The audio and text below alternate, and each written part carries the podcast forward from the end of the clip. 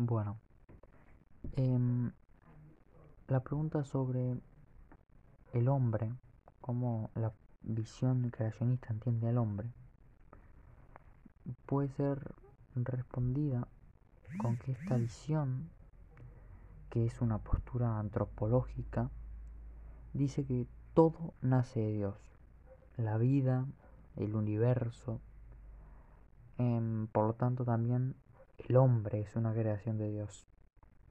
Pero, bueno, crear, ¿qué es crear? Crear es producir algo material a partir de la nada. Eh, por lo tanto, dice que el hombre nace tal cual es y no hay evolución.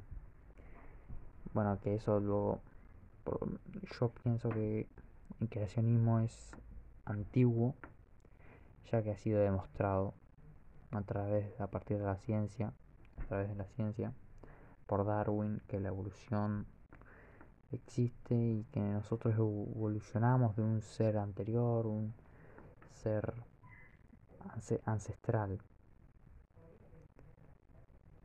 Em, por lo cual eh, esta, esta visión ahí se equivoca.